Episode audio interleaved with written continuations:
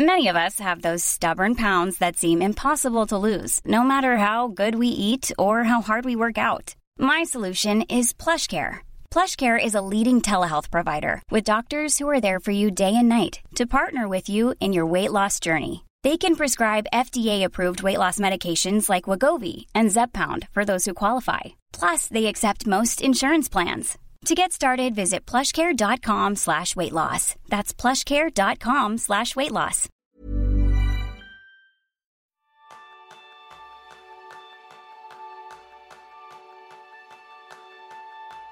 No descansas, no desconectas, el cuerpo va por un lado y tu cabeza por el otro. Ese es el tema principal del programa de esta semana, donde aprenderás cómo ir despidiéndote de la ansiedad para abrir la puerta a la felicidad a base de hábitos que reprogramen tu vida de la mano de Ferran Cases. Y Ferran Cases es graduado en Ciencias Audiovisuales, conferenciante, escritor y divulgador. Y una época de ansiedad le motivó a convertirse en un estudioso incansable sobre la dominada epidemia del siglo XXI y para ello se centró en aprender medicina china, PNL, coaching, fitoterapia, qigong, psicología budista y se juntó con un grupo de científicos para estudiar en profundidad este tema de ansiedad. Y el resultado de todo este trabajo son sus libros, entre otros Bye Bye Ansiedad y su reciente El pequeño gran libro de la ansiedad. Bienvenidos a un nuevo episodio de Kenso, el podcast donde descubrirás cómo vivir la efectividad para ser más feliz. Yo soy González, aprendiz en mantener la calma, y yo soy Quique Gonzalo, aprendiz en decir chao a mis creencias limitantes. Bienvenido, Ferran. Muchas gracias. Oye, ¿qué presentación me habéis hecho? Jolín. Eh, me saldré flotando hoy del despacho. Bien, bueno, pues eso ya es algo que nos está llevando más hacia la felicidad que hacia la ansiedad, que es el viaje que nos gustaría, yo creo que a todos, un poco recorrer contigo de la mano. Y siempre empezamos con una pregunta. En tu caso, ¿en qué eres aprendiz, Ferran? Pues mira, soy aprendiz en todo, absolutamente en todo. Y creo que nunca superaré la línea del aprendizaje. Es decir, hay algo que me rebota mucho del mundo que nos toca vivir, que es los maestros, ¿no? O falsos maestros, ¿no? Gente que enseña cosas. Es como, no lo entiendo. Mira, yo siempre digo que con el tema de la ansiedad, que ya llevo, llevo 11 años dando la turra con el tema de la ansiedad, dando la chapa por todas partes, siempre les digo que he pasado tres fases que creo que todo el mundo pasa. Una fase es la de el, que lo sabe todo, ¿no? Para hacer la ansiedad hay que hacer esto, hay que hacerlo de esta manera, hay que seguir estos pasos. Luego entras en una fase muy interesante, que creo que nunca se sale, que es la científica, ¿no? Que es cuando empiezas a decir, de momento se dice que para salir de la ansiedad habría que hacer esto. Los últimos estudios nos indican que el mejor paso para salir de la ansiedad es este. Y ahora ya estoy en una fase en la que he entendido que no tengo ni idea de nada, pero bueno, que tengo una experiencia y que si a alguien le sirve lo que le puedo contar, pues bien por él. O sea, que imagínate, voy aprendiendo de todo en todo, todo el rato. Pues esa, de, verdad, que me parece que es una gran filosofía en cuanto a cómo afrontar la vida. De hecho, me gustaría casi empezar con una unión entre el comienzo y el final. Me explico, en el pequeño gran libro de la ansiedad nos presentas, por un lado, seis pisos, que vamos a transitar ahora compuestos de 35 escalones, y una segunda parte con seis escalones centrados en la felicidad. Si unimos estos dos conceptos, hay una frase tuya que es el camino para superar la ansiedad es el mismo que para llegar a ser feliz. Frase potente, frase de estas que puede chirriarle a muchas personas, pero con yo creo la esencia de tu mensaje, Ferran. ¿Cómo llegaste a ella? Me ha traído mucho hate esta frase. Hay dos en este libro que me traen mucho hate. Esta y lo de la ansiedad. No tenemos ansiedad por lo que nos sucede, sino por cómo lo interpretamos. Bueno, lo que ha dicho este tío, socorro, ¿no? Ya ves tú, ¿no? Esto ya, ya es aristotélico, clásico. No, no, lo he dicho yo, ¿no? Eh, bueno, es, es muy sencillo. Al final, tenemos ansiedad porque algo no va bien, ¿no? Algo no estamos haciendo bien. Algo en la, hay algo en la vida que no estamos enfocando de la manera que deberíamos para que todo sea un camino de rosas, todo vaya fantástico, que tampoco existe, esto es muy naif, ¿eh? ya hablaremos de esto si queréis. Y entonces todo ese aprendizaje que tú haces para superar la ansiedad, si al final lo aplicas en tu día a día, te das cuenta que es lo mismo. Al final, yo tuve la suerte de tener ansiedad muy joven, tener crisis muy fuertes con parálisis de ansiedad muy joven, y ahora mucha gente nos estará escuchando y dirá, ¿qué dice este tío que tuvo la suerte? Ojalá no lo hubiera tenido. No, no, no. Tuve la suerte de pasar por allí y todo lo aprendido en ese camino lo aplico ahora en mi día a día. Y eso me acerca mucho más, no sé si a la felicidad, no sé si realmente si la felicidad existe o es un estado que nos viene a visitar de vez en cuando, disfrutamos un par de días y luego vamos a tener días malos, ¿no?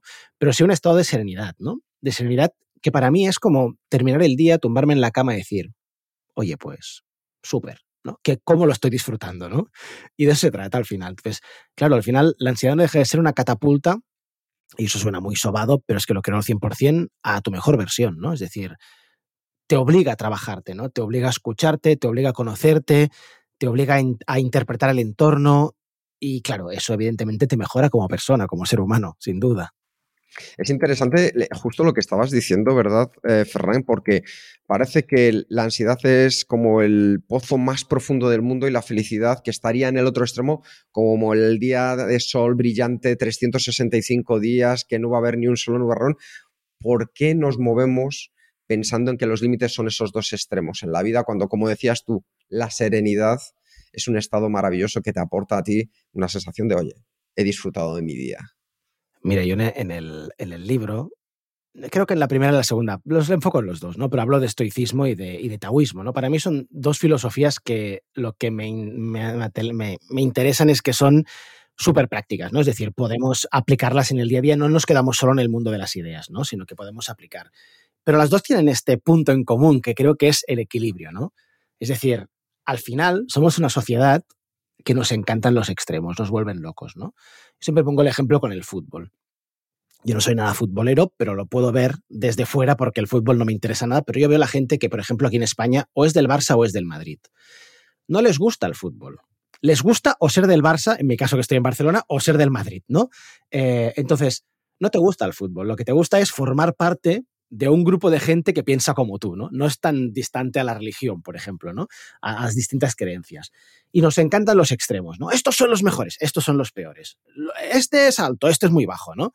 Cuando en realidad tenemos demostrado que la felicidad o lo que nos acerca más a esta serenidad de la que hablamos es este equilibrio, ¿no? Los taoístas ya lo han enfocado, ¿no? Decían el camino del Tao, ¿no? Que no se puede andar de manera recta, pero podemos intentar desviarnos lo menos posible de este camino, ¿no? Y este creo que es uno de los grandes secretos, ¿no? Eh, que va muy ligado pues a la aceptación, a entender que, bueno, que todo no lo puedo controlar, que tendré momentos difíciles, que tendré momentos más fáciles, momentos de disfrute y momentos de pena, ¿no? Y no pasa absolutamente nada. Pero creo que es un, ya te digo, una de las claves, este equilibrio, ¿no? Este estar en esa línea y decir, bueno, Imagínate qué agotador todo el día estar pensando cuando sea feliz, cuando no, y te das cuenta que ese cuando sea feliz no llega nunca, ¿no? Y eso nos provoca mucha ansiedad. Relacionado con la ansiedad hay otro término que se utiliza mucho y yo creo que eso se, mezclan bastante, que es el estrés. ¿Nos puedes, para tenerlo todo claro, ¿no? explicar brevemente cuál es la diferencia entre estrés y ansiedad? Sí, es, es, muy, es muy sencillo, ya lo veréis. Es decir, todos sufrimos estrés todos, del primero al último, ¿no? A mí me gusta mucho definir la ansiedad como una mala gestión de ese estrés, ¿no? En una sociedad donde estamos hiperconectados, sobreestimulados, eh, donde no paramos ni un minuto, todos podemos estar más o menos estresados. Entonces, hay gente que lo sabe gestionar muy bien y gente como yo que lo sabe gestionar con el culo. Entonces, los que no sabemos gestionar el estrés, damos paso a que aparezca la ansiedad, ¿no? Al final tenéis que entender que la ansiedad es una respuesta natural de nuestro cuerpo, nos hace sobrevivir, ¿no? Nos ha hecho sobrevivir como especie y estamos aquí hoy gracias a, mecanismos como la ansiedad.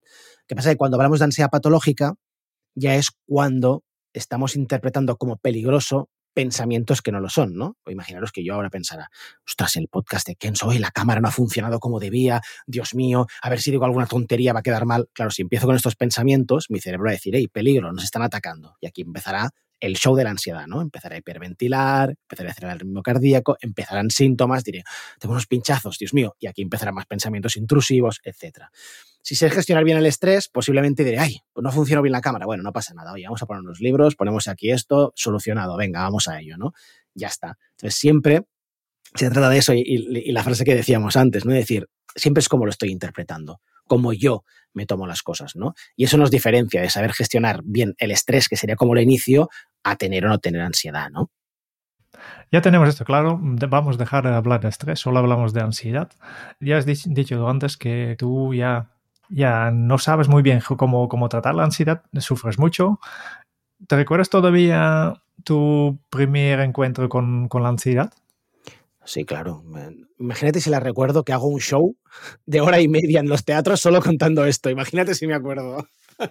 Sí, yo me acuerdo, mira, yo empecé, yo empecé con ansiedad a los 15 años, que en esos momentos, estoy hablando más o menos del año 2000, eh, han pasado unos añitos ya, me he hecho mayor, eh, pues imagínate, no se hablaba mucho de ansiedad o nada. O sea, ahora sí que hemos, creo que hemos hecho un gran trabajo de divulgación, ¿no? Y empezamos a un poco a decirle al mundo, hey, no pasa nada, todos podemos sufrir esto. Pero entonces se hablaba muy poco. Y yo me acuerdo que estando en una clase de, literatura, empecé a marearme. ¿Sabéis estas clases? Más o menos sois de mi generación los dos. ¿Sabéis esas clases bonitas que te decían, eh, lee el siguiente párrafo? Y va pasando compañero a compañero, ¿sabes? Ahora tú, lee el siguiente que dices, qué tontería de clase, ¿qué, qué aprendíamos ahí? Nada, nadie ni comprendíamos lo que estábamos leyendo, pero bueno, teníamos que leer. Pues era una de estas clases y antes de que me llegara a mí el turno, claro, yo ya tenía esos pensamientos de, pero estoy aquí delante, pero qué, qué bien que lee, pero cómo lee tan bien, si yo, Dios mío, ahora me va a tocar a mí, ya verás, vas a quedar en ridículo, tú no sabes leer, vas a parecer tonto. Empezó un sudor frío, me empecé a marear y allí fue mi primer ataque. Yo me acuerdo salir de la clase diciendo, perdón, estoy mareado, puedo salir en plan, me habrá sentado algo mal la comida o una bajada de azúcar o lo que sea, ¿no? Y no, no, se quedó a vivir conmigo estos mareos. Me acuerdo que me llevaron al médico. En esos momentos me recetaron un, me dijeron que era un virus estomacal, me recetaron un, jarabe asqueroso. Estuve un par de semanas en casa, mareado como una sopa, hasta que volví al médico y ya un, me acuerdo de una enfermera que me tocó las cervicales y dijo, uy, este chico tiene las cervicales absolutamente bloqueadas, ¿no? De aquí el mareo. Me pusieron relajante muscular y ya está. Y se me pasó. Y este fue mi primer contacto. Pero nadie en ese momento me dijo, esto es ansiedad. O, sí, seguramente me dijeron, bueno, son nervios, ahora tiene exámenes, bachillerato, ¿no? Estas cosas. Pero en ningún caso me dijeron ansiedad. Y allí ya empezó el show, porque claro, de los mareos vinieron los pinchazos, de los pinchazos empezó la opresión pectoral, falta de aire, no dormir por la noche, hasta llegar a las parálisis, ¿no? O sea que fue un camino, fue un camino largo, ¿eh? Fue un camino largo. Mm. Y después de todo este largo camino, ¿ahora cómo definirías la ansiedad? Pues es difícil a nivel personal definir la ansiedad. Mira, yo creo que la ansiedad es una cosa que nos puede paralizar mucho. Sé que los que nos puedan estar escuchando que la están sufriendo es muy paralizante. Llevo años trabajando con neurocientíficos, con psicólogos al lado y dicen que todo se pega menos la hermosura. O sea, que he ido aprendiendo, he ido aprendiendo cosas de ellos y me he dado cuenta que la ansiedad, sobre todo lo que tenemos que entender es que es una patología multifactorial, ¿no? Es decir, puede venir de muchas partes. Entonces, cuando le buscamos la explicación, el sentido, ah, pero es que yo no tengo ningún trauma, o yo, eh, bueno, yo siempre les cuento mi caso y les digo, oye, yo tenía ansiedad y yo tenía una infancia normal. Mm, yo creo que me di cuenta de que, bueno, que habían pasado los años, que ya no se trataba de ver solo Dragon Ball por la tele, sino que tenía responsabilidades y apareció la ansiedad. Y así de tonto y simple, ¿no? Entonces la ansiedad simplemente es esta reacción, ¿no? De que lo que te decía antes, ¿no? De que algo no va bien. Yo lo interpreto así, ¿no? Una reacción que te dice, y claro, depende del síntoma y las ganas que tengas de escucharte, ¿no? Yo me escuché muy poco, seguí tirando del carro un burro y claro, al final vinieron las parálisis porque el cuerpo ya me dijo, bueno, chato, vale, no me entiendes. Si no paras tú, ya te paro yo, no te preocupes. Y me paró, ¿no? Y, y ya está. Entonces no tuve más remedio que hacerle caso, ¿no? Decir, vale, ok, allá que estamos. Pero, pero sí, es, es esa, esa, sensación que te paraliza, que no te deja hacer vida normal, ¿no? También nos ayuda a diferenciarlo del estrés esto, ¿no? De decir, oye, cada día estoy con estos síntomas, eh, no puedo estar como a mí me gustaría, me gustaría quedar por la tarde con unas amigas, con unos amigos, si no puedo, ¿no? O no me atrevo. Y al final es este miedo que va creciendo y te termina paralizando, ¿no? Ya has mencionado varias veces el, el show de la ansiedad, ¿no? ¿Cuáles son exactamente las primeras señales que nos envía el cuerpo Mira, depende mucho de cada uno. Hay una que se repite mucho, que es el tic nervioso este del ojo. No sé si os ha pasado que el párpado se mueve solo, que entonces vas pensando, los demás verán que tengo el ojo como loco, no, solo lo ves tú, ¿no? Pero este es uno de los clásicos. Luego siempre empieza con ahogos, muchas veces, pinchazos en el pecho, eh, síntomas que a lo mejor camuflamos de muchas maneras, como tener mucha hambre y atacar la nevera como un loco, comer dulce, ¿no? O perder el hambre absolutamente. Todo esto son, son síntomas que, que aparecen en los principios, ¿no? Ya te digo, en 11 años he visto de todo, ¿eh? pero absolutamente de todo. O sea, cada uno es como una cosa que le aparece de una manera distinta, ¿no? Por lo que te decía, al final es, es multifactorial. Entonces, bueno, pues aparece también de, muchas maneras, ¿no? Pero sí, yo creo que, estos síntomas son los que más se repiten. Entonces hay que aprender a, escuchar nuestro cuerpo, ¿no? Estos son los síntomas, yo creo que en, nivel micro, ¿no? En nivel personal. Pero yo creo que también afecten al, a la sociedad en, en, general, ¿no? Y yo sé que has estado con un grupo de científicos estudiando tema, este tema de la ansiedad. ¿Cuáles son exactamente estos efectos que, de la ansiedad en la sociedad? Qué gran pregunta. da, para, da para un podcast de dos horas esto, ¿eh? eh, mira, a ver, no creo que la ansiedad sea algo nuevo en la sociedad que vivimos. Es decir, siempre se ha sufrido ansiedad. Sí que es verdad que el tipo de sociedad que hemos montado posiblemente por lo que sabemos, eh, te empuja a una vida con ansiedad, ¿sí? Mira, yo creo que has dicho una cosa que es magia, que es magia, ¿eh? Y es la gran tontería que cuando la digo todo el mundo dice, ya, pero es que es así. Has dicho, hay que escucharse. ¿No? Hay que, sabemos esto, ah, hay que escucharse. Vale. Ahora para todos los que nos están viendo, podemos hacer la misma pregunta. ¿Quién de los que nos está viendo, vosotros dos, incluido yo, ha tenido hoy un momento de parar y escucharse? Claro. Entonces, esta es la sociedad que nos está empujando, ¿no? Una sociedad hiperactiva, eh, súper autoexigente. Tenemos que producir. ¿Cuántas veces entráis en Instagram, en TikTok, en YouTube y os sale el tío de en la vida hay que esforzarse mucho porque si duermes cuatro horas y te levantas a las cuatro de la mañana, haces 400 abdominales, vas a triunfar en esta vida porque ya sabemos que Lincoln tenía un no sé qué y el otro, los grandes triunfadores. Vale, mira, tío, ¿sabes? Eh, relájate un poco, ¿no? Eh, claro, este no es el secreto. el secreto no es este. O sea, ¿vas a llegar a rico? Posiblemente. ¿Serás un infeliz? Seguro. Te, te lo aseguro que vas a ser un infeliz. Entonces, claro, no se trata de esto, se trata de escucharnos. Y esta sociedad no nos empuja a escucharnos. Fíjate que lo que hacemos todo el día producir, producir, producir, producir, Ahora, vosotros, si sois, eh, tenéis empresa o sois autónomos como yo, encima nos autoexplotamos, no tenemos a nadie que nos explote. Somos nosotros mismos que decimos, no, pero es mi pasión. Y como he encontrado mi pasión, no estoy trabajando una sola hora. No, sí, sí, estás trabajando, sí, hijo mío. Y, además pagas impuestos, y además tienes sueldos que pagar, etc. Vale, entonces, fíjate cuando tenemos todo esto, además llegamos a casa por la noche, ¿qué hacemos? Nos ponemos en el sofá, nos ponemos Netflix, intentamos poner la mente en historias irreales, ¿no? Hostia, si cada hora 60 minutos, ¿eh? Cogemos 10, imagínate, trabajamos 50 y 10 paramos y respiramos, que es parar ahora mismo y decir, a ver, un momento, hoy sí, estaba tenso, tenía, uy, sí, la espalda, hoy voy a estirarme un poco, sí, voy a respirar un poco. Esto, esto que parece una tontería, ya es que ya tienes la tienes media partida ganada con todo, ¿no? ¿Por qué? Porque ya estás haciendo una prevención, ¿no? Lo que estás diciendo es, vale, cada tanto paro, me escucho y miro si esto me está superando o no. Oye, yo a lo mejor estoy aquí a gusto con vosotros hablando, yo tengo la capacidad de escucharme y decir, oye, lo que tengo a la una, mira, tiki tiki tic, mail, oye, mm, llámame a las dos que ahora estoy haciendo otra cosa y no te puedo atender. Y aquí paz y después gloria, ¿no? Es decir, hay que parar y, escucharse, reorganizarse eh, y mirar por dónde van los tiros, ¿no? Y esto es algo que muchas veces, ya sé cuando lo digo, digo, qué consejo de mierda, pero es que no lo hacemos. No paramos, no paramos para escucharnos, ¿no? Y este es uno de los grandes secretos. De hecho, esta sociedad, como tú muy bien nos estabas explicando, Ferran, nos lleva a generarnos una serie de creencias en torno a lo que es el éxito, en torno a lo que es la felicidad, el desarrollo de uno mismo. Entonces yo quiero que tú nos propongas, antes de comenzar a subir estos escalones, estos peldaños hacia la felicidad, dejando de lado la ansiedad, entender que no es lo mismo cambiar que querer cambiar. ¿Cuáles son la actitud o las actitudes necesarias para poder afrontar este reto de comenzar contigo ahora a subir escalones? Vais fuertes, ¿eh? Jolines, tú. Eh, hay una parte actitudinal, estoy 100% de acuerdo, pero no vamos a caer en el error este de la actitud, la resiliencia, la actitud positiva, tienes que ser un luchador, que sí, ¿eh? estoy 100% de acuerdo, yo me he dado cuenta con los años, acompañando a personas con ansiedad, que yo soy, por ejemplo, de naturaleza resiliente. Y caigo, me levanto, me limpio, vuelvo, aprendo y sigo, ¿no? Y lo tengo por naturaleza. Y veo que personas a que yo les enseño cómo salir de la ansiedad y no tienen esa actitud, les cuesta el triple.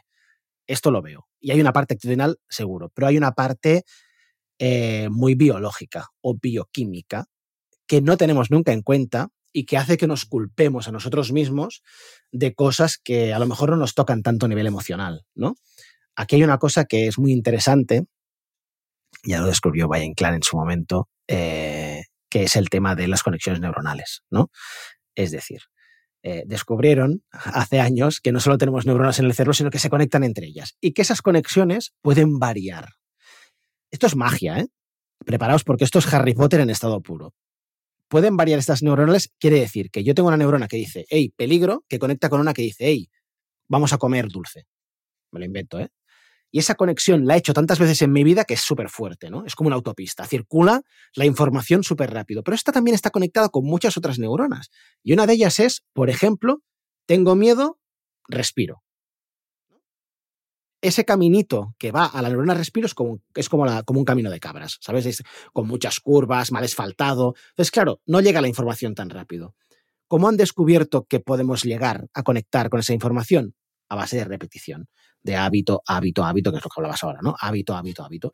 Cuando yo repito, repito, repito, repito, repito, repito, refuerzo esta conexión, entonces la, la velocidad es muy rápida. Entonces consigo que la conexión miedo con comer azúcar se vuelva caminito de cabras y la conexión miedo con respira se vuelva una autopista. Cuando consigo esto, es cuando viene la magia potagia. Es decir, ¿qué pasa? Que el cerebro, cuando me estoy poniendo nervioso y detecto un peligro, automáticamente se pone a respirar. Dice, hey, tengo esta herramienta, la voy a usar. Esto es acojonante. Primero porque demostramos que los seres humanos podemos cambiar. Seguro que tenéis amigos. Esto pasa mucho con los padres, ¿no? Cuando dicen, sí, hijo, pues que yo no puedo cambiar, yo soy así. Ya te salta la alarma y dices, mec, mentira. Demostrado científicamente que puedes cambiar, solo tienes que quererlo, ¿no? Entonces, sí que hay una parte actitudinal, pero luego hay una parte que no le damos tanta importancia, que es esta bioquímico-fisiológica, que, que, coño, es cuestión de, de hacerlo cada día un ratito es que no hace falta ni quererlo, solo hacerlo y vas a ver, dicen los neurocientíficos, que más o menos en 66 días eh, podemos empezar a notar cambios. Yo diría que es algo muy personal, por lo que he visto empíricamente en los cursos y acompañando gente, pero sí, dicen que 66 días hacen cambios. Y esto es brutal cómo funciona. Tengas la actitud que tengas, evidentemente, si tienes una actitud positiva, con ganas de luchar, eh, lo que decíamos, resiliente, ¿no? Te caíste, vuelves a levantar, pues evidentemente llegas mucho más rápido. Pero he visto gente muy apática que a base de decirle, mira, ponte la tele y ponte a hacer esto cada día, han llegado a buenos resultados. ¿eh? Hay una frase que a mí me gusta mucho, eh, Ferran, que es que hacemos lo que hacemos porque pensamos lo que pensamos, para mal o para bien, en ambos casos. ¿Cómo impactan nuestros pensamientos en la ansiedad y cómo podemos empezar a dar pasos para entenderlos por un lado y controlarlos por el otro? Porque como dices tú, sí que podemos cambiar. Es, una gran pregunta. ya os digo que vais fuertes, ¿eh? vais muy fuertes. Eh, mira, a mí me cambió la vida la PNL en este sentido, ¿no? La programación neurolingüística, que es una práctica mm, psicológica que me ayudó muchísimo. Claro, aquí hay, hay una palabra que para mí está prohibida en los que tenemos ansiedad, que tú acabas de decir, no pasa nada, es normal, que es controlar, ¿no? Los que tenemos ansiedad intentamos controlarlo todo. Y uno de nuestros grandes aprendizajes es la vida no está bajo control lo siento. En 1%, en 1% lo puedes controlar. Lo otro está absolutamente fuera de tu control y tienes que aprender a aceptarlo. Entonces, eh, ¿qué pasa aquí, no? Claro, los pensamientos no los podemos controlar, aparecen. Lo que podemos hacer es aprender de ellos, ¿no? Yo hago dos ejercicios, normalmente en, los cursos que, que, son de PNL básica, ¿eh? pero que funcionan muy bien con ansiedad, ¿no? Uno es decirles, oye, vamos a hacer una rayita en una libreta cada vez que os habléis mal, ¿no? Simplemente para que nos demos cuenta de las veces que nos hablamos mal, ¿no? ¿Cuántas veces digo, hostia, es que soy idiota, mira que era fácil esto y no lo he hecho bien, hostia, es que mira que esto lo hace bien y yo porque lo he escrito esto mal, ay, es que se puede ser, ¿no? Y nos hablamos, tenemos un diálogo interno negativo.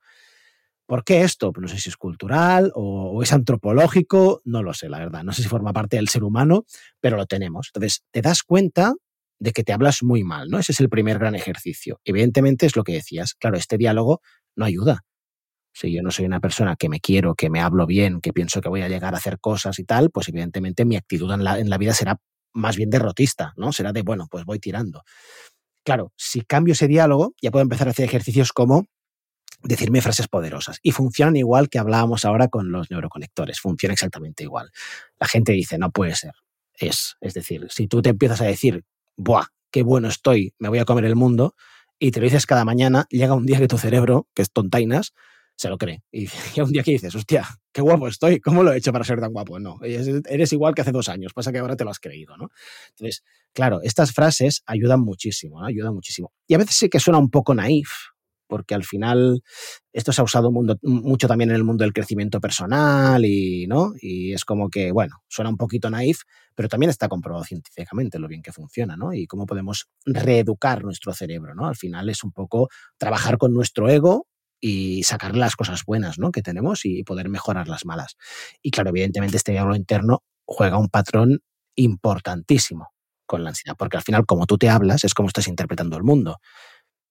Imagínate, y ahora nos, nos irá mucha gente con ansiedad que yo siempre les hago la broma, ¿no? Dice, el pensamiento que tienes cuando vas, por ejemplo, a tomar un café con alguien en una cafetería. Una persona con ansiedad lo primero que hace es mirar dónde están las puertas de salida mirar dónde está el baño, mirar si toca más el aire aquí, toca más el aire allí, si, ¿no? si hay mucha gente o hay poca gente. Ya estás con un pensamiento de miedo, ¿no? De tendré que huir, ¿no? Te estás anticipando, ¿no? A eso. Si tú tienes un pensamiento positivo y decir, bueno, pues aquí voy a tomar un café, que a gustito, si hay mucha gente, pues oye, también puedo decir, oye, no estoy muy a gusto, vamos a otro sitio y ya está, ¿no? Cuando quitas esa importancia, cambies el diálogo, claro, los resultados son, son muy, muy, muy positivos. Ahora bien, ahora bien, es un camino largo, ¿eh? Que ahora sé que lo estoy diciendo, mucha gente dirá, sí, claro, qué fácil esto. No fácil. O sea, cambiar esos pensamientos es un camino largo y posiblemente no termina nunca. Es decir, sigues trabajándolo de por vida, ¿no? Y de hecho, una de las cosas que a mí me parece muy interesante ligado a este concepto que nos estás trayendo es la controversia que se está generando en redes sociales por el término, el uso o el mal uso del término SAR, el sistema de activación reticular, que un poco por traerlo aquí, que nos cuenta que si deseamos algo mucho, el universo va a conspirar para hacerlo realidad. Un poco lo que contaba en aquel libro, El secreto. Eh, bájanos un poco a tierra, por favor, Ferran. Venga, destruyenos esto, ¿no? a ver por dónde viene la demanda. Mira, eh, yo lo atribuyo mucho a la lotería. ¿Sí? Mucho a la lotería. Eh, si tú compras, o sea, ¿qué posibilidad tienes de que te toque la lotería? muy pocas.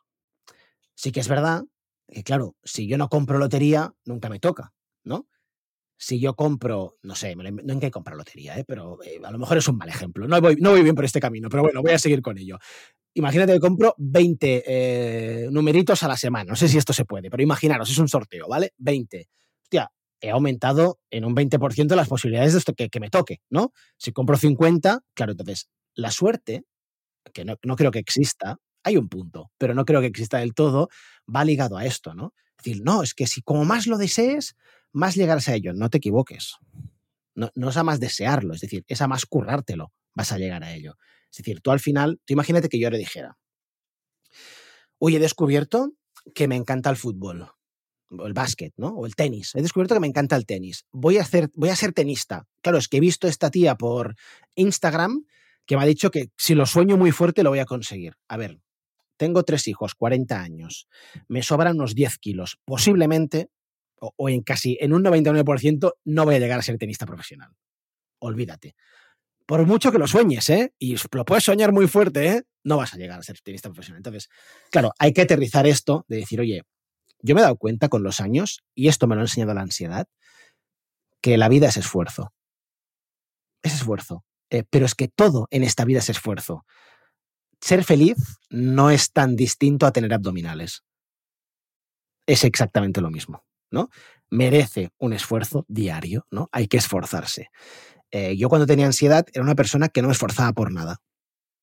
Procrastinaba, todo se me hacía una montaña, era como, esto que, no quiero estudiar, esto que estoy estudiando, bueno, me gusta, pero no, no. O sea, era como, a ver cuando viene una mano divina y me dice, Ferran, te has iluminado, tú vas a ser, ¡pum!, escritor, ¿no? Ah, sí, soy escritor. Pensaba esto, ¿eh? En el, inconsciente, yo creo que mucha gente lo piensa, piensas esto. Claro, cuando te das cuenta que no va por aquí la cosa, ¿no? Es decir, si quieres escribir, vas a tener que darle horas y escribir. No solo eso, vas a tener que leer mucho, eh, distintos géneros, vas a tener que buscar distintos escritores, ¿no? Ver dónde te reflejas, a quién te gusta cómo escribe, eh, apuntarte a cursos de escritura. Y claro, cuando te das cuenta de eso es cuando dices, vale, hostia, ah, va por aquí, ¿no? Es decir, vale, veo que lo estoy haciendo 40.000 veces, claro, entonces llego. Me acuerdo de, un documental que vi a, Pau Gasol, que me una entrevista, pero era como un plan documental, y me gustó mucho porque el tío le decía, oye, ¿cuántos eh, Kobe Bryants has visto, no? ¿Cuántos Michael Jordans has visto? Y dice, eh, dos. Todos los demás son gente que está entrenando, entrenando, entrenando. Y claro, llegan a la NBA.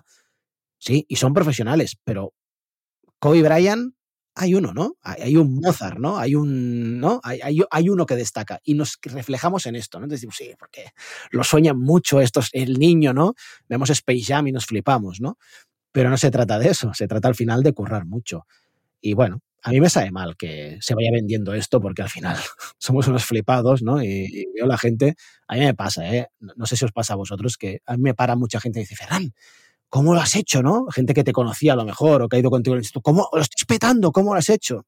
A mí me gusta mucho usar la frase esa de Woody Allen, ¿no? De, mira, me ha costado 10 años triunfar de la noche a la mañana, ¿sabes? Sí. Es decir, claro, es que llevo 10 años picando piedra. Ahora me estás viendo, ¿no? En, la vanguardia, ¿no? Ahora, pero hace 10 años mm, pasaba hambre para poner eh, Facebook, para poner publicidad en Instagram, ¿no?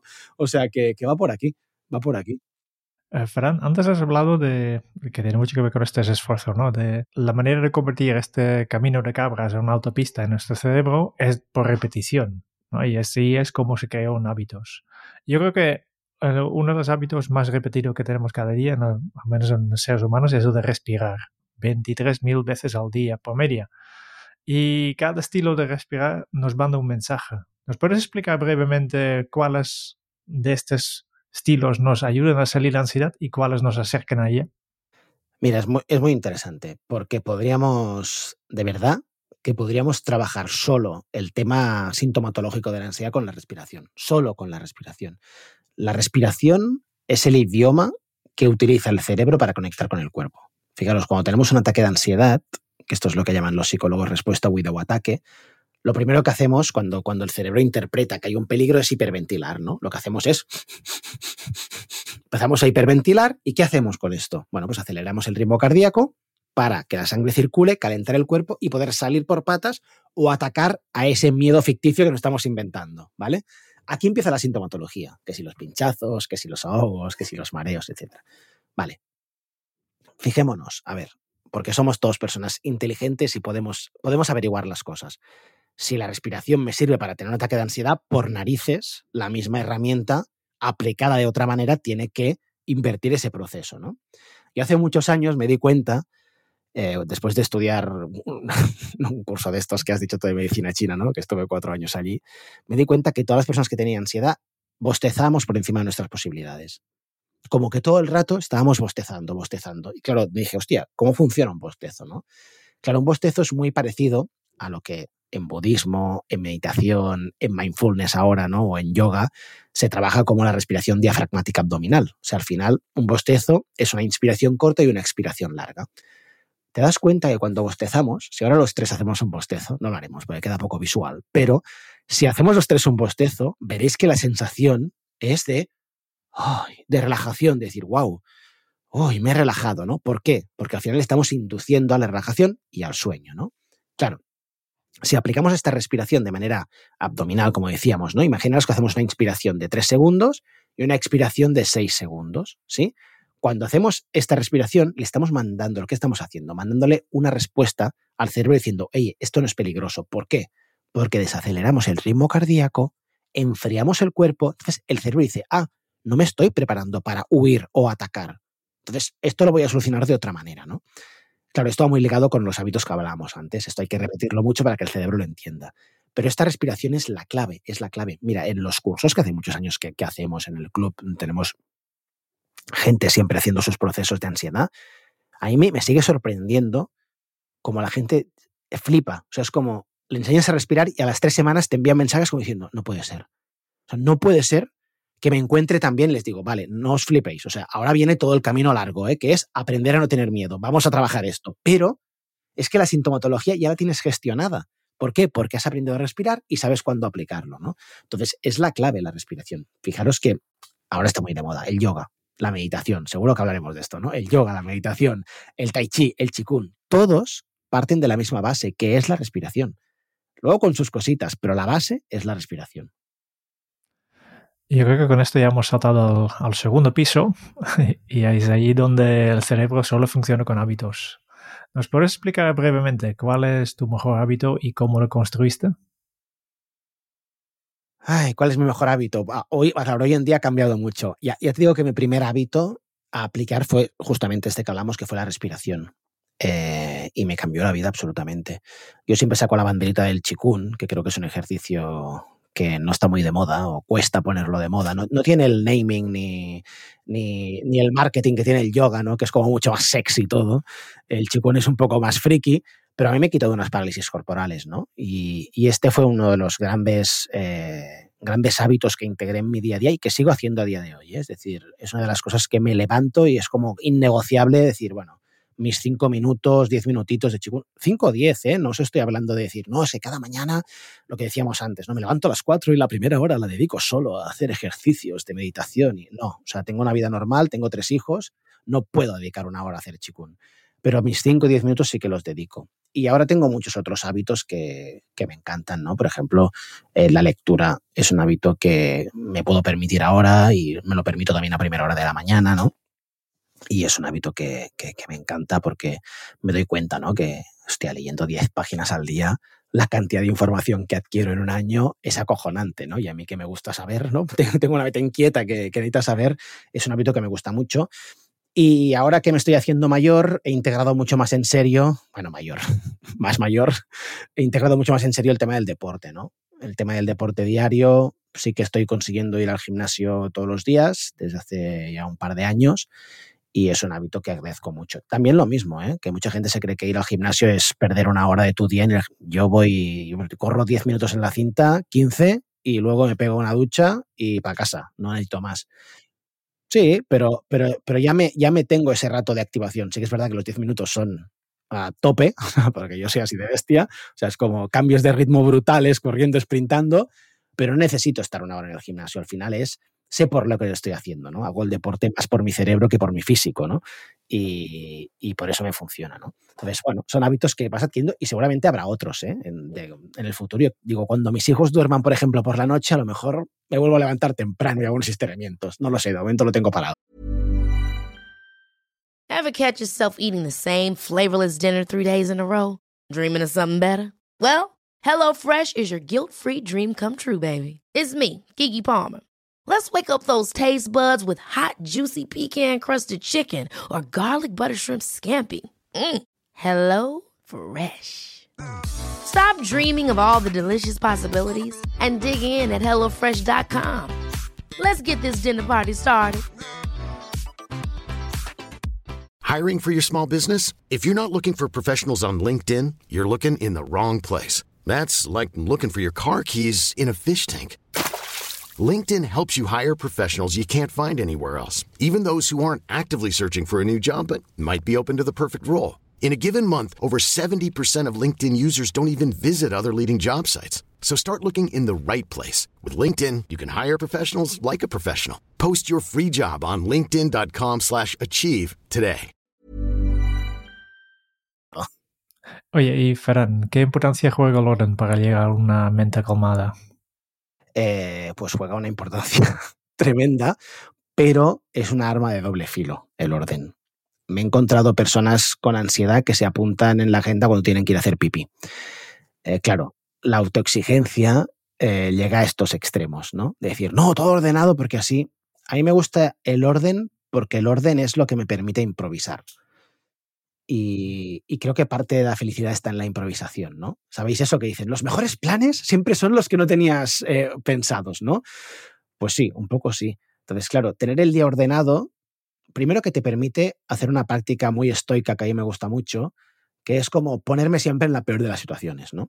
Yo hay una meditación que recomiendo siempre por la noche que es, vale, vamos a visualizar el día siguiente y en cada uno de los pasos que vas a hacer vamos a ver ¿Cuál es la peor de las situaciones? ¿no? Vale, pues mañana a las 11 y 40 tengo que estar con los chicos de Kenso. Imagínate que no funciona nada. Eh, te pones en la peor de las situaciones, ¿no? No va el micro, eh, no sé, o sea, no podemos hacer la entrevista, se lo toman mal. Y luego piensas, ¿qué es lo peor que podría pasar? Pues nada, que quedaríamos otro día y lo haríamos otro día y ya está, y no pasa absolutamente nada, ¿no? Estas visualizaciones también te ayudan a que cuando tú estás en tu día a día, te das cuenta que nada es tan importante y que tú te habías puesto en el peor de los casos y que lo que te habías imaginado, que esto también hay estudios que lo demuestran, el 80% no llega nunca, ¿no? El orden a mí me sirve para esto. Y me sirve también el orden a nivel, a nivel más de agenda, ¿eh? Y luego podemos hablar del orden eh, de espacio, ¿no? Que también es muy importante.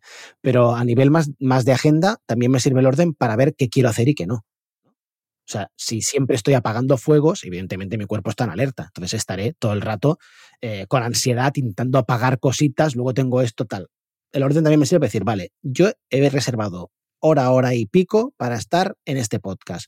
Pues ahora mismo mi móvil está en modo avión, el reloj no me está diciendo nada, el ordenador lo tengo también en modo de trabajo, nadie me va a interrumpir, ¿no? Me sirve para esto. Y luego podemos hablar, si quieres, rápidamente del orden en nuestro alrededor, ¿no? Eh, Súper importante. Yo tuve la suerte de estudiar eh, psicología budista un par de años, un curso que me flipó, me cambió mucho mi manera de ver el mundo. Y hay algo que llaman ruido mental, ¿no? Eh, que es todo eso que te molesta para que tu cerebro ¿no? esté en paz. Claro, ¿cuántas paellas tenemos en casa que no utilizamos? ¿Cuántos jerseys en el armario que no nos pondremos jamás si lo sabes, ¿no? Pues todo esto son cosas que aunque tú no lo creas, tu cerebro está pensando todos los días. ¿Qué jersey me voy a poner hoy, no? Y muchas veces me dicen, Ferran, pareces un dibujo animado, ¿no? Siempre vas con, con azul, ¿no? Con azul oscuro y el mismo pantalón. Digo, es que no tengo, o sea, tengo dos pantalones y cuatro jerseys. Y, y con eso me estoy ahorrando una de problemas de la hostia. Y es más, mujer a veces me trae un jersey nuevo que es igual que el que tenía, ¿no? Es que el otro lo tenías un poco viejo ya. Vale, gracias. O sea, ya sabes que, no voy a buscar, ¿no? Esto te ahorra, te ahorra mucho ruido mental, ¿no? Fijaros, ahora, por ejemplo, de los tres, yo posiblemente, que estoy en el despacho, soy el que más ruido mental tengo, ¿no? Porque vosotros tenéis un espacio súper limpio, ¿no? Súper zen, los dos. En cambio, yo tengo una estantería llena de, llena de libros que seguramente es mucho más ruido mental. Bueno, claro, en mi casa no lo tendría así, ¿no? En el despacho esto me sirve porque, claro, yo estoy todo el día consulto esto, consulto, estoy escribiendo, entonces tengo aquí tengo todo el material que necesito para trabajar, ¿no? Pero lo bonito es pues un comedor, ¿no? Como el de Quique, o, las estanterías con una plantita, o algo que realmente no nos, nos, genere este, este ruido mental. Y es más importante lo que creemos, ¿eh? Yo sé que Maricondo ha hecho mucho daño doblando calcetines, pero es importante. Pues has visto el último libro de Maricondo también, ¿eh? Que ahora tiene tres hijos y ya no está tan ordenada. Ya, no está tan funky como antes. He visto que lo había publicado, pero aún no he tenido tiempo de, de mirármelo. Sí, es la, es la realidad de la, de la propia vida. Y es, yo creo que parte de La vida ha pegado una hostia y ha corregido, ¿no? Ha dicho, bueno, que al final lo de los calcetines no hacía falta. No hacía falta porque hay algo que yo creo que aparece en tu tercer piso, Ferran, que es incluso más importante que es esa regla, y más cuando tienes hijos, del 5x4. ¿Nos la compartes, por favor? Sí, a ver, si no le a hacer spoilers, eh, esto es que, claro, yo voy poniendo nombres a las teorías y, funciona bien, ¿eh? Yo entiendo que funciona bien, pero es mucho más sencillo que eso. Al final, eh, yo me di cuenta de algo muy rápido, ¿no? O cuando ya empecé a estudiar, por ejemplo, yo entré en, en el mundo un poco de la respiración y tal a través del tai chi el tai chi me parece, un, por ejemplo, una práctica increíble, ¿no? O sea, es como, hostia, es, es precioso, es súper relajante, tiene un punto marcial, ¿no? Es increíble el tai chi. De verdad me encanta. No tengo tiempo de hacer tai chi. O sea, es que claro, es que, no, es que la forma más básica, la de 13 del estilo yang, tal, te lleva 20 minutos y es como, no voy, no voy a, o sea, no, no, nadie lo va a hacer hoy en día esto. O sea, nadie dice, no, cada mañana 20 minutos hacer la forma de tai chi a lo mejor los jubilados cuando van al parque tienen más tiempo, no es nuestro caso, ¿no? Entonces, claro, ya me di cuenta enseguida que tenemos un tema de tiempo en la sociedad actual. El 5x4 intenta responder un poco a esa inquietud, ¿no? Decir, oye, lo que os decía antes, no hace falta ir al gimnasio una hora, ¿no? Si me haces 20 jumping jacks y 10 up flexiones cada día, vas a, a, estar haciendo un trabajo en cuanto a hábitos, ¿no? Entonces, el 5x4 son cuatro ejercicios que lo que hacen es resumir en cinco minutos todo lo que puedo hacer cada día, ¿no? Que no hace falta que sea por la mañana, puede ser al mediodía, puede ser por la tarde, cuando os dé la gana, ¿vale? Incluso lo puedo separar, ¿no? El 5x4 puedo coger los cuatro ejercicios y separarlos. Y los ejercicios son muy básicos, al final es respiración, meditación, deporte y estiramientos, ¿no? Pero algo que, que, es, así, ¿eh? Me interesa mucho porque la parte del 4, los 5 minutos, ya tenemos que es el 5x4 es los 5 son minutos, pero las 4 son áreas que tú has elegido que es cuerpo flexible, cuerpo fuerte, emociones y mente. ¿Por qué en concreto estos cuatro aspectos, Ferran? ¿Cuáles han sido los beneficios que tú has encontrado en ellos?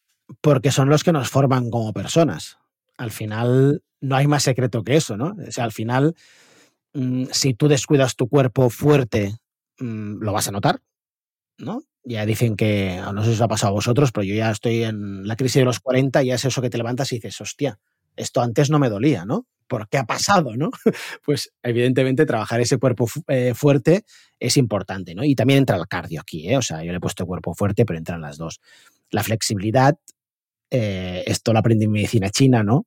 Y, es algo que me ha quedado muy marcado. Y tenía un maestro de, de medicina china que decía, cuando viene el viento, ¿no? El roble fuerte se lo lleva, pero el bambú se mantiene en el sitio, ¿no? Entonces, estar flexibles nos hace flexibles no solo a nivel físico, sino también a nivel mental.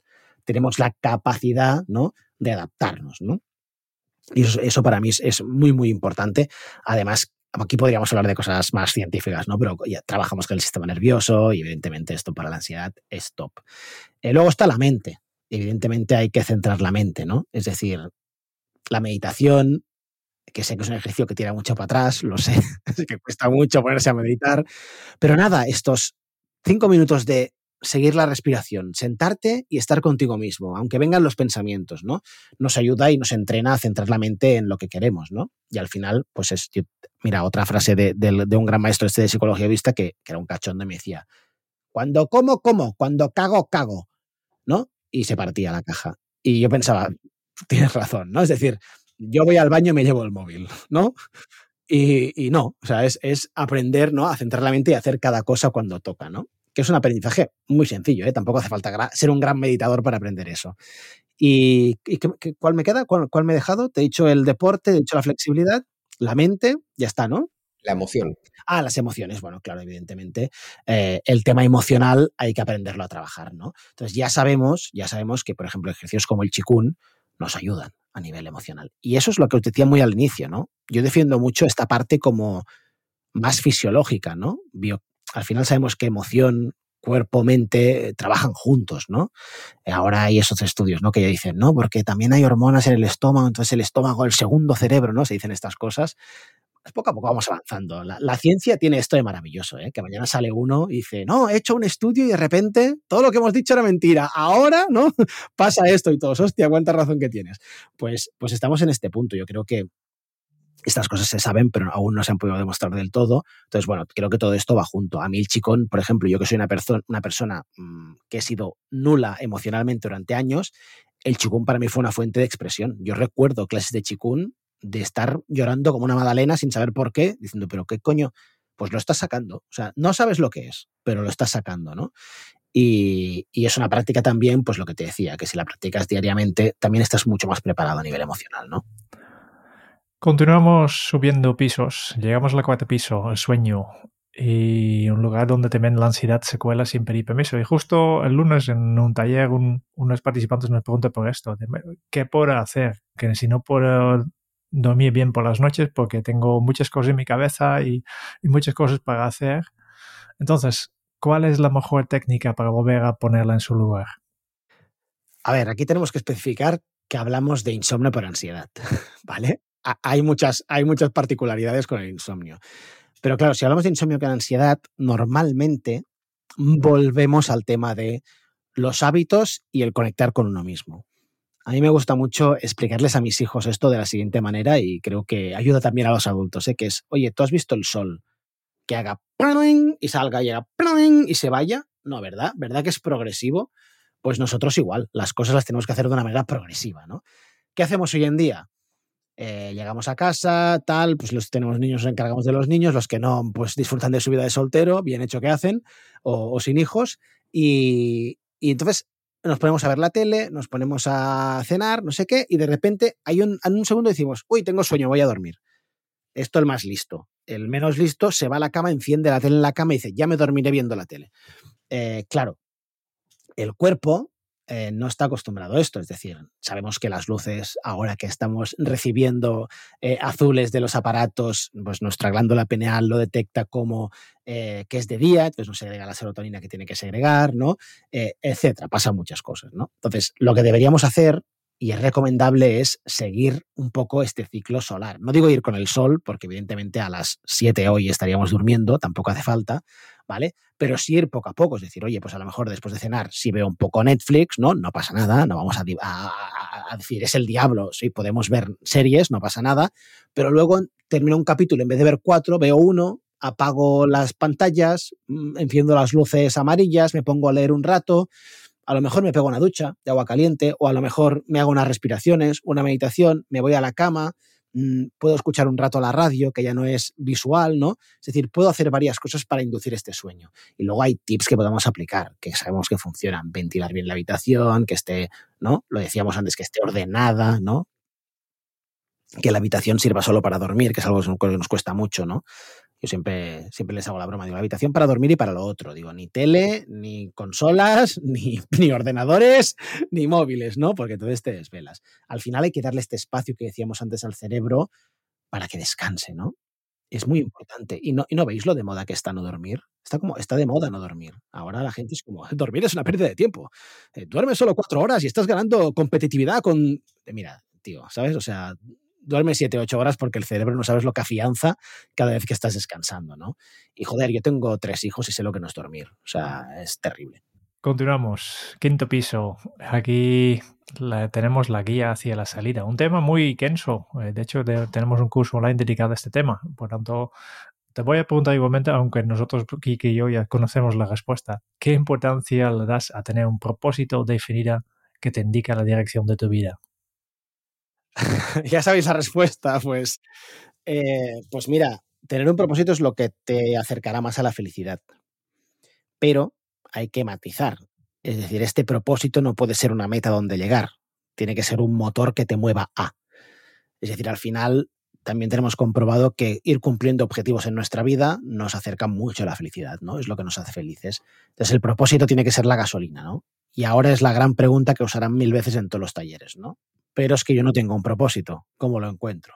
La famosa respuesta esta, ahora no recuerdo el, gran autor, pero la famosa respuesta es no tener un propósito ya es en sí un propósito, ¿no? La búsqueda del propósito es en sí un propósito. Bueno, no está mal tirado. Yo diría que, que a veces pienso que la gente no entiende muy bien lo que es el propósito, ¿no? Porque si ahora a mí me dijeran, por ejemplo, Ferran, ¿cuál es tu propósito, no?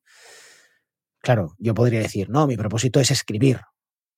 No, no, esto es, no, o sea, esto es una herramienta que utilizas para ¿no? llegar a tu, propósito. ¿no? Mi propósito es lo mismo, no hacer cursos online. Mi propósito es hacer un show en los teatros. No, o sea, todo esto son cosas que estás disfrutando, objetivos a tu propósito. Mi propósito real es que nadie sufra la ansiedad como la sufrí yo.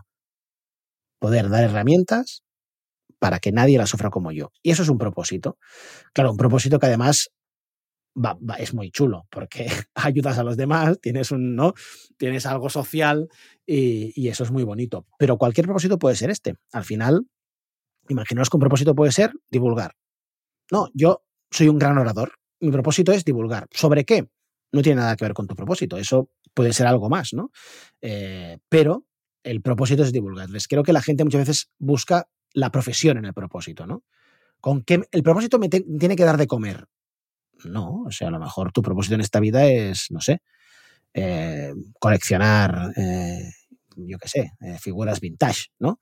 Pues bueno, pues si tu propósito es eso, eso seguramente no te va a dar de comer, tendrás que tener otro trabajo, pero eso es lo que te motiva para ese motor que te ayuda a tener la felicidad cada día, ¿no? Cuando tenemos mucha ansiedad, muchas veces este propósito no está nada claro, ¿no? Y estamos enterrados en este lugar, en esta rueda de hámster, ¿no? Que nos cuesta tanto salir.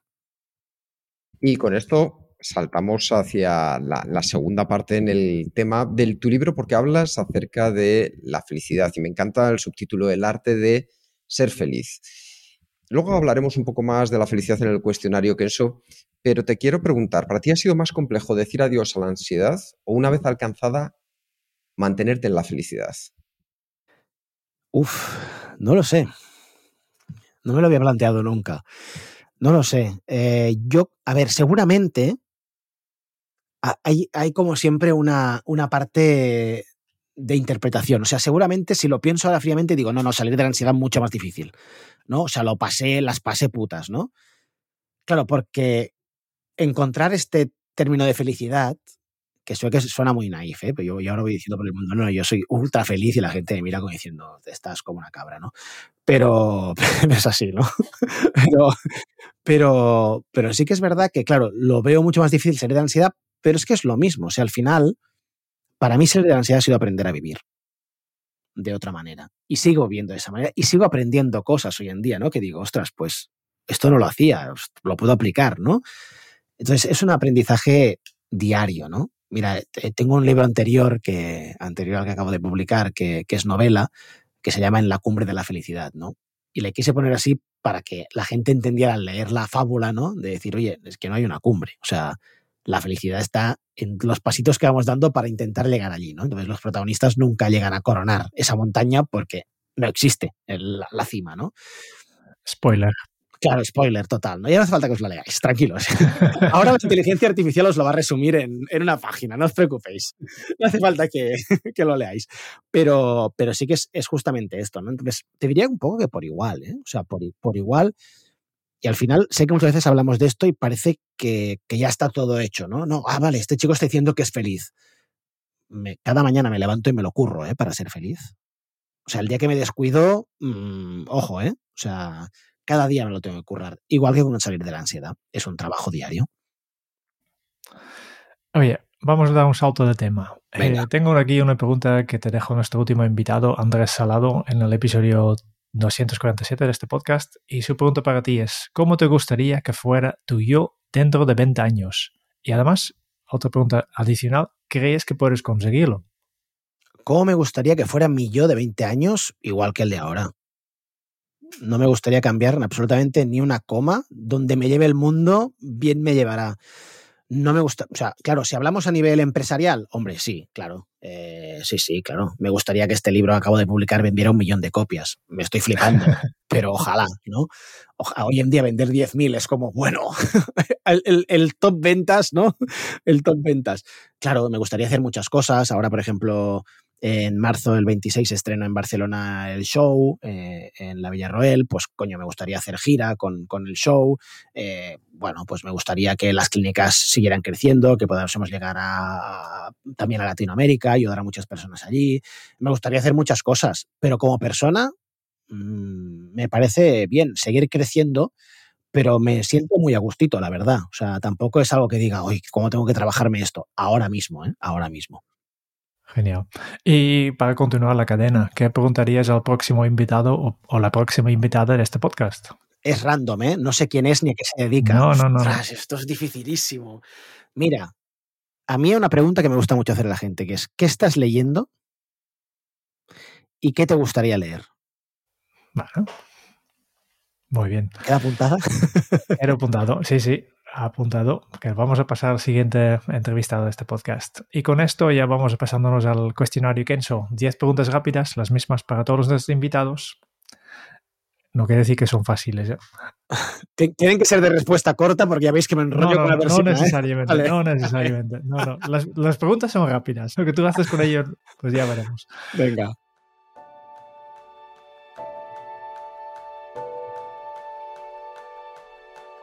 Primera pregunta.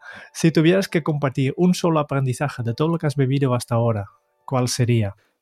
Bueno, creo que lo hemos dicho bastante en nuestra charla, ¿no? Pero sería todo tiene un esfuerzo. Sin sudor no hay recompensa. ¿Cómo se titularía tu biografía? Un imbécil por el mundo.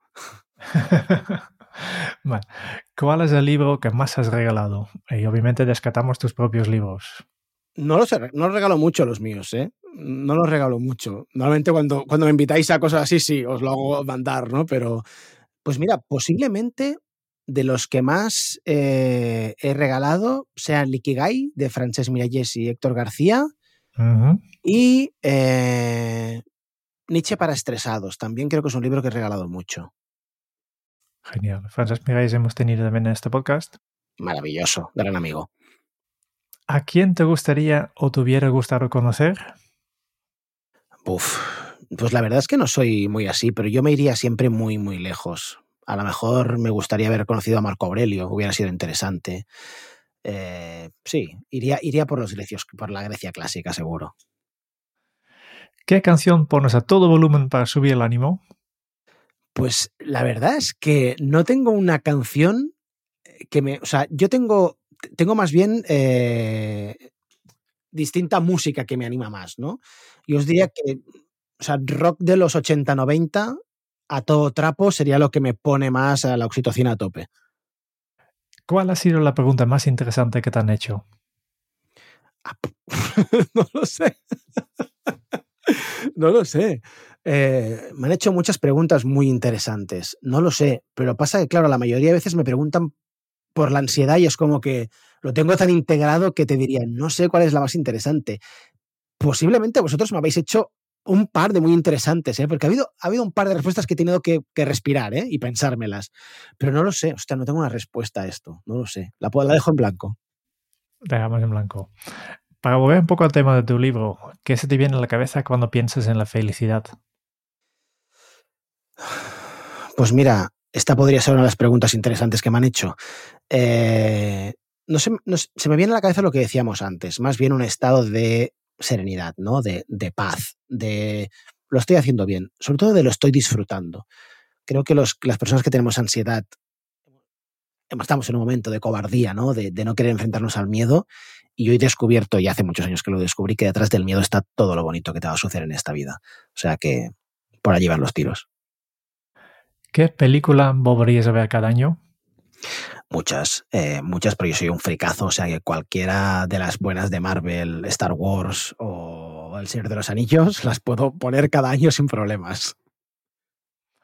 Muy bien. Y la última pregunta. Si tuvieras que dejar un mensaje en una cápsula para tu yo del futuro, ¿qué te dirías? Mira, voy a tirar de clásico, pero 100% lo que me diría es, Ferran, pasa de todo, nada es tan importante. Pues muchas gracias por estas respuestas. Solo nos queda una cosa para antes de cerrar el programa y es nuestro resumen de todo lo que hemos aprendido de ti. Qué bien. Ferran tuvo la suerte de transitar por el camino de la ansiedad a los 15 años y el camino para superarla fue el mismo que para llegar a ser feliz. Un aprendizaje en tres fases. La primera, en el que lo sabe todo, la segunda, la científica, y la tercera fase a la que llegó donde ya no entendía de nada y todo ese aprendizaje lo ha compartido hoy para salir de la ansiedad y aprender a vivir. ¿Y qué es la ansiedad? La ansiedad es una mala gestión del estrés, es una respuesta de supervivencia de nuestro cuerpo. Y tenemos ansiedad por cómo interpretamos las cosas. Hay algo que no enfocamos como deberíamos. Y de hecho, la sociedad que hemos montado, hiperactiva y mega eficiente, nos empuja hacia ella. Pregúntate, ¿has tenido un momento para parar y escucharte? Ferran nos ha explicado que el cerebro solo funciona con hábitos, repetir, repetir y repetir para modificar nuestra actitud bioquímica de las conexiones neuronales, porque sí podemos cambiar, porque cuanto más te esfuerces a diario, más posibilidades de alcanzar tus metas. Hábitos que hemos aprendido con él, entender que hay una palabra prohibida, que es el control. Los pensamientos no se pueden controlar, aparecen.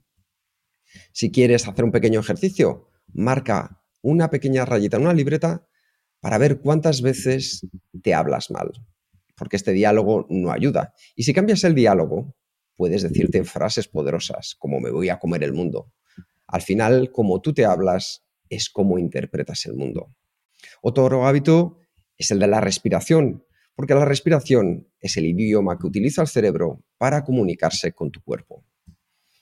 Hay que entender que si te ha servido para llevarte hacia un ataque de ansiedad, la respiración también funciona a la inversa. Algo tan sencillo como un bostezo proporciona a tu cuerpo una sensación de relajación y le mandamos esa respuesta al cerebro cada vez que bosteces. Otro hábito, el 5x4, la teoría de 5 minutos para realizar cuatro ejercicios que nos forman como personas. Ejercicios de cuerpo flexible, de cuerpo fuerte, de emociones y de mente. Y con todo eso hemos llegado hacia la felicidad. Y la felicidad es un estado que nos visita de vez en cuando, un estado de serenidad. Es el equilibrio para no dejarnos llevar por los extremos de la sociedad, para aceptarnos, para saber que llegarán momentos difíciles y fáciles y para mantener el orden, porque el orden permite improvisar y porque el orden también disminuye el ruido mental. Ferran, muchas gracias porque el motor de tu propósito nos acerca a esta felicidad. Gracias por levantarte cada mañana y currártelo para que nadie sufra la ansiedad como la sufriste tú. Gracias a vosotros, Jolín. Qué placerazo de, de resumen. Muchas gracias por escuchar el podcast de Kenso. Si te ha gustado, te agradeceríamos que te suscribas al podcast, lo compartas en tus redes sociales o dejes tu reseña de 5 estrellas para ayudarnos a llegar a más oyentes. Y si quieres conocer más sobre Kenso y cómo podemos acompañarte a ti, tu equipo o tu organización en el camino hacia la efectividad personal, puedes visitar nuestra web kenso.es. Te esperamos la semana que viene en el próximo episodio del podcast de Kenso donde Kike y Jerún buscarán más pistas sobre cómo vivir la efectividad para ser más feliz. Y hasta entonces, ahora es un buen momento para poner en práctica un nuevo hábito Kenso. El camino para superar la ansiedad es el mismo que para llegar a ser feliz. Nos vamos a escuchar pronto. Chao.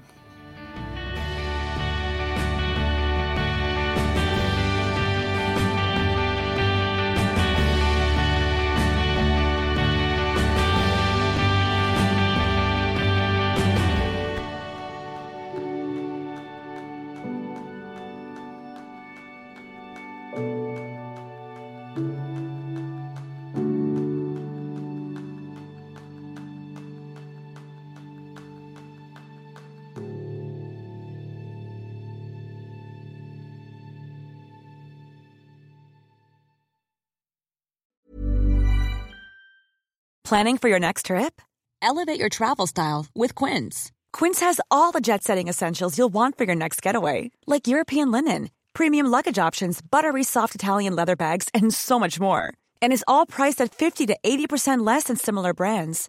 Plus, Quince only works with factories that use safe and ethical manufacturing practices. Pack your bags with high-quality essentials you'll be wearing for vacations to come with Quince. Go to quince.com slash pack for free shipping and 365-day returns.